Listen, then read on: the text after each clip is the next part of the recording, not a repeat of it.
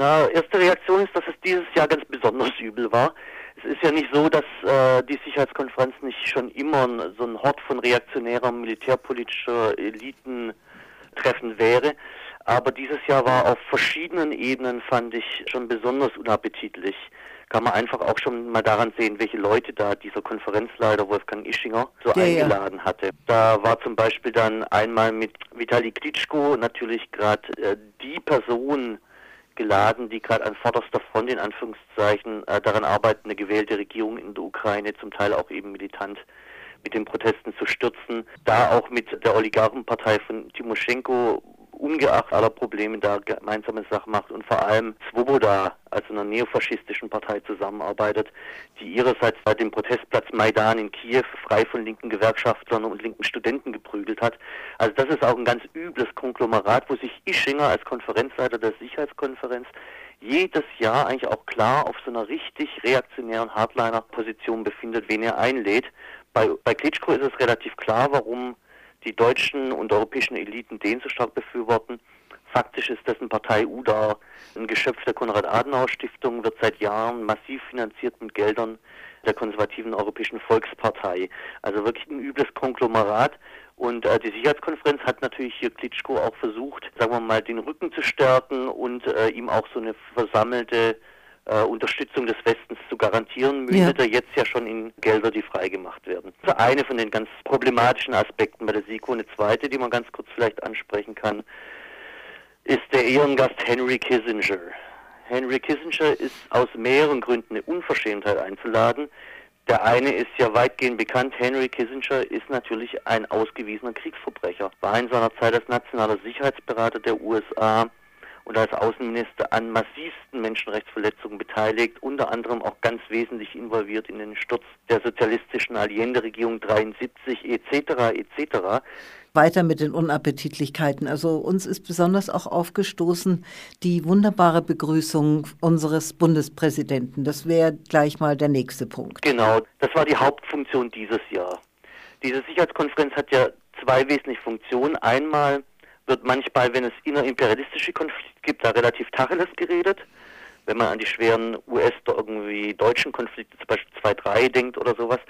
Oder aber, und das war dieses Jahr, stand im, im Zentrum, es ist die Bühne, wo im Vorfeld schon lang zusammengezimmerter und sich herausgebildeter Elitenkonsens einer breiteren Bevölkerung sozusagen nahegebracht und eingehämmert wird, was denn eigentlich jetzt in Zukunft so ansteht.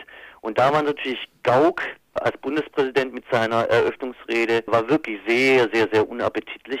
Im Kern geht es um eine Debatte, wo gefordert wird, Deutschland müsse einer angeblich vorherrschenden Kultur militärischer Zurückhaltung eine Absage erteilen zugunsten einer verantwortungsbasierten Handlungsweise, die sich häufiger einmischt in Außenbeziehungen und das eben nicht nur diplomatisch, entwicklungspolitisch oder sonst wie, sondern auch militärisch.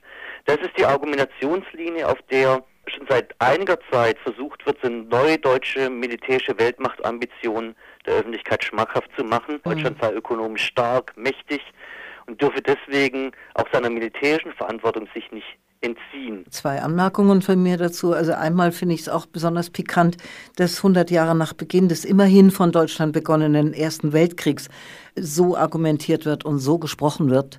Und zum anderen, weil Sie das auch gerade sagten, natürlich, wir expandieren und unsere neuen Märkte und die sichern wir dann militärisch auch gleich ab. Genau. Das wird natürlich alles ein bisschen anders verpackt, aber wenn man sich die Reden ganz genau angeschaut hat, dann ist es natürlich schon genau in die Richtung. Dass Gauck ausgewählt wurde in dem Zusammenhang ist ja kein Zufall.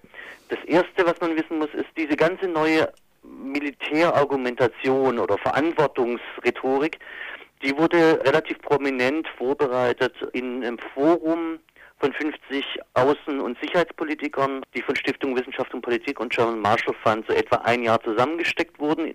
Und die haben dann ein Papier eben veröffentlicht im September 2013, Neue Macht, neue Verantwortung, wo diese gesamte Figur das erste Mal richtig massiv auftrat.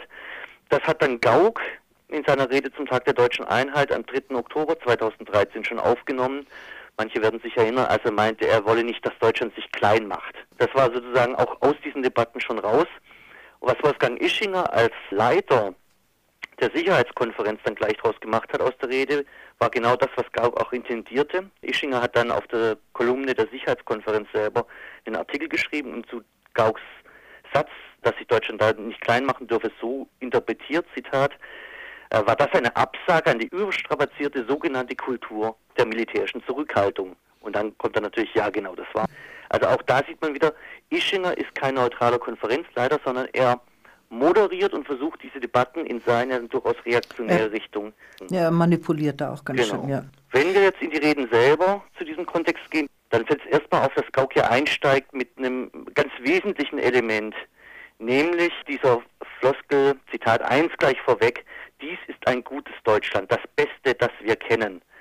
Und das ist ein wesentliches Stilmittel von ihm, aber auch von diesen ganzen Elitendebatten, das heutige vermeintlich gute Deutschland abzusetzen von dem nationalsozialistischen oder dem, äh, dem preußischen zum Beispiel Deutschland, um daraus natürlich auch sagen zu können, die Lehren aus dem Zweiten Weltkrieg, nie wieder Auschwitz, nie wieder Krieg, das, was diese Eliten als äh, völlig überholten Pazifismus bezeichnen und sonst was, mit dem müsse jetzt gebrochen werden. Deutschland ist nicht mehr so und da, damit mhm. eigentlich auch so eine Schlussstrichdebatte reaktionärster Art und Form. Und erst auf dieser Grundlage entwickelt dann Gauck in seiner Rede dieses Argumentationskonstrukt, naja, und wenn wir jetzt gut sind, dann sind wir auch aufgerufen, uns stärker einzubringen. Und er sagt das äh, sowohl humanitär als auch sicherheitspolitisch. Und das gehört dann auch immer noch dazu, das schließe eben dann auch den häufigeren Einsatz militärischer Gewalt seitens Deutschlands ein.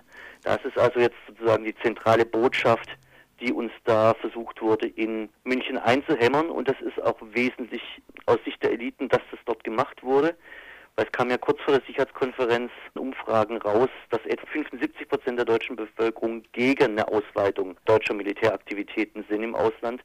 Und diese ganze Veranstaltung hatte im Wesentlichen natürlich das Ziel, sagen wir mal, ein Sinnkonstrukt der Bevölkerung zu bringen, um diese 75 Prozent möglichst weit in eine äh, aus Sicht der Eliten bessere Richtung zu bringen. Das ist jetzt diese reaktionäre Gruppe, von der man das gewöhnt ist, wobei die sich immer steigernde Ausdrucksweise und auch das Selbstbewusstsein, mit dem das vorgetragen wird, natürlich zunimmt.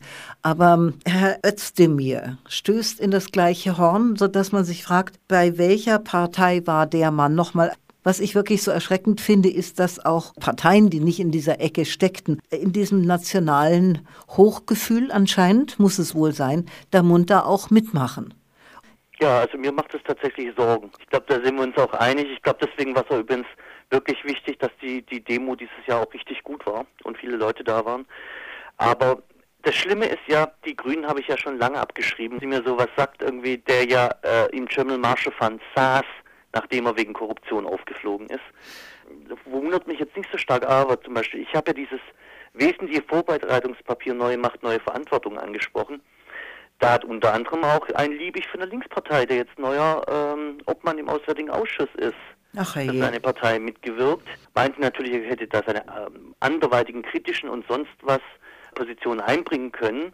Letztendlich standen aber alle 50 Personen darunter unter diesem Papier. Das heißt, da lassen sich viele auch leider zum Teil, bei Linkspartei wirklich nur zum Teil, aber auch aus diesem Eck natürlich einpacken und für so einen Elitenkonsens im Glauben, man dürfe da am Tisch der Mächtigen seine eigene Meinung sagen, mit einpacken, was ich für absolut fatal halte, statt zusammen mit den Genossinnen gegen diese Geschichte zu demonstrieren. Was ich auch noch ganz schlimm fand, ist, dass es in den Massenmedien, wenn ich es mal sagen würde, ich zumindest nicht einen wirklich kritischen Kommentar gefunden habe. Nicht einen einzigen. Wenn Kritik kam an diesem ganzen Vorstoß, wie ich ihn mal nennen würde, dann höchstens in so eine Richtung, dass nun diese Aussagen an die äh, Verbündeten und so weiter, man werde sich mehr engagieren, auch wirklich substanziell unterfüttert gehören. Wir müssen jetzt wirklich Soldaten schicken.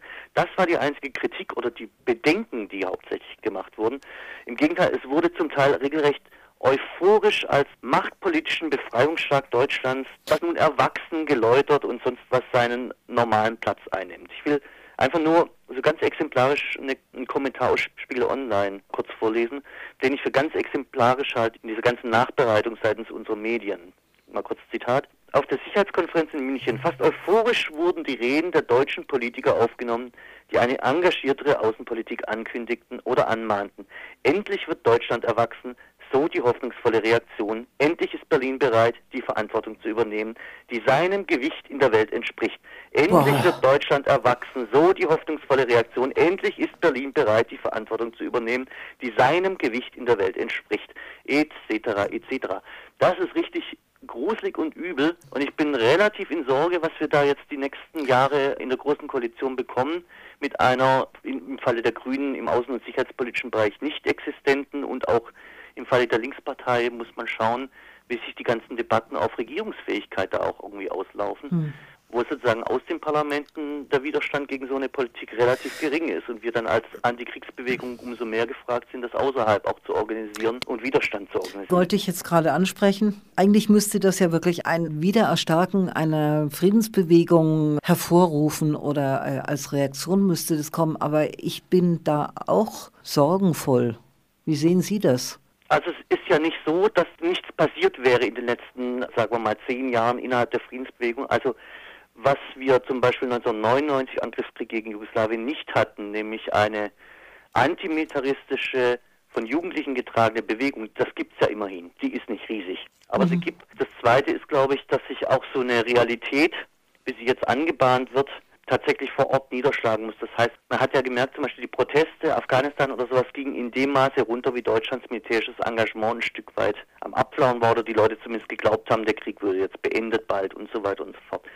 Das heißt, ich bin relativ überzeugt, wenn es zu einer Ausweitung von Kriegseinsätzen kommt, werden wir, glaube ich, schon parallel dazu zunehmende Proteste erleben. Ich glaube nicht, dass es unmittelbar zu einer riesen Protestwelle kommen wird. Dafür haben diese ganzen vorbereitenden Debatten um Verantwortung, um auch humanitäre Interventionen, um Stabilität, was ja nichts anderes ist als ein Codewort für Stabilität in einer imperialistisch ausbeuterischen Weltgesellschaft aber äh, Stabilität, die meistens so gefilmt wird, dass es heißt, man muss ja die Leute irgendwie ihre Bürgerkriege stabilisieren, etc., etc., dass das schon noch verfangen hat und dass man da erstmal, glaube ich, noch einige dicke Bretter bohren muss, angesichts dessen, was jetzt aber am Wochenende auch passiert ist und ansteht, denke ich, ist es dann Aufgabe und, und Motivation auch genug, sich daran zu machen.